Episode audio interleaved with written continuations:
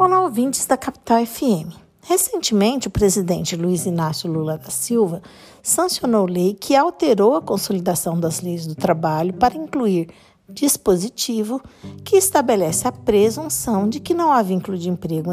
entre entidades religiosas ou instituições de ensino vocacional e seus ministros, membros ou quaisquer outros que a eles se equiparam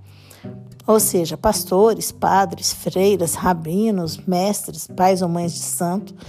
e todos aqueles envolvidos para que as atividades religiosas aconteçam. A lei deixou claro ainda que não haverá vínculo de emprego, mesmo que o religioso ou a religiosa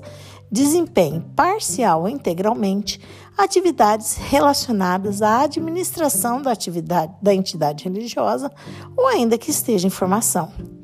A justificativa para a alteração legislativa em comento é que esse tipo de atividade é baseado na fé, na crença de algo maior ou mesmo na consciência religiosa,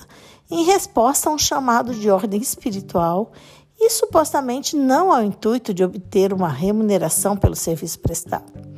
Por outro lado, para os defensores da lei, ela evitará inúmeras reclamatórias trabalhistas que são ajuizadas todos os anos por pessoas que exercem ou exerceram funções religiosas, buscando reconhecimento do vínculo e as suas verbas daí decorrentes. Sabemos que a religião, de uma forma geral, é bastante presente no Brasil, tanto que se trata do país que a maior parte de sua população declara acreditar em alguma divindade, consoante é, pesquisa realizada pela Global Religion neste ano. Por outro lado, o país vem presenciando um número crescente de igrejas sendo criadas. Para se ter uma ideia, apenas as igrejas evangélicas abriram cerca de 17 novos templos em média diariamente no Brasil em 2019, isso segundo o Centro de Estudos da Metrópole, o CEM, da USP o que faz com que milhares de pessoas desenvolvam atividades religiosas, sujeitos, portanto, ao dispositivo legal aprovado.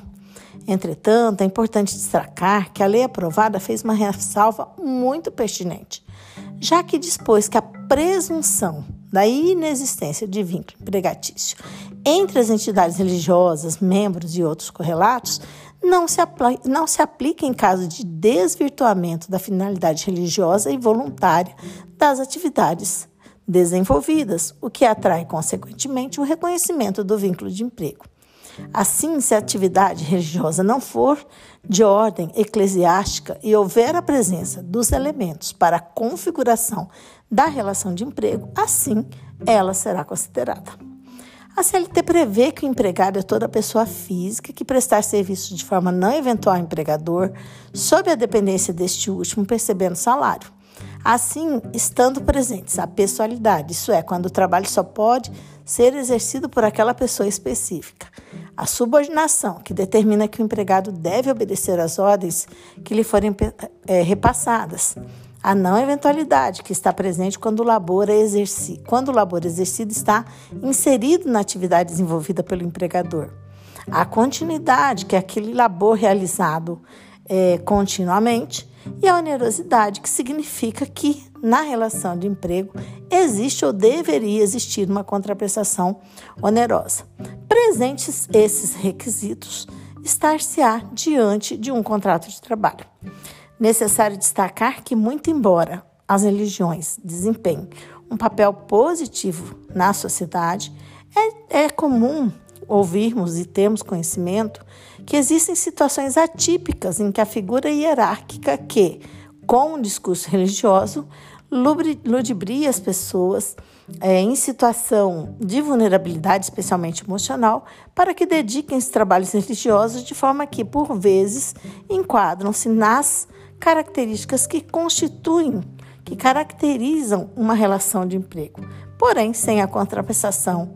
onerosa, ou seja, o salário. Isso abre um leque para a existência de fraude ao contrato de trabalho e mais, até mesmo as situações análogas de trabalho análogo ao de escravo.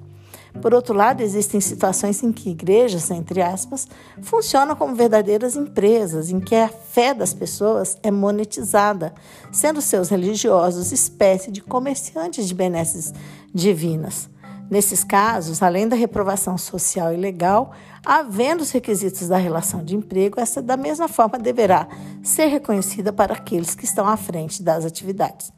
Em resumo, fica claro que a intenção da lei é pacificar as discussões existentes sobre o tema, deixando claro as diferenças existentes entre aqueles que exercem sua vocação religiosa em razão da fé e de forma voluntária, que não serão empregados, daqueles que laboram como empregados em favor de entidades religiosas. Por hoje é só. Esse podcast foi elaborado por Carla Leal e Gabriela Andrade, membros do grupo de pesquisa sobre meio ambiente e trabalho da UFMT, o GPMAT.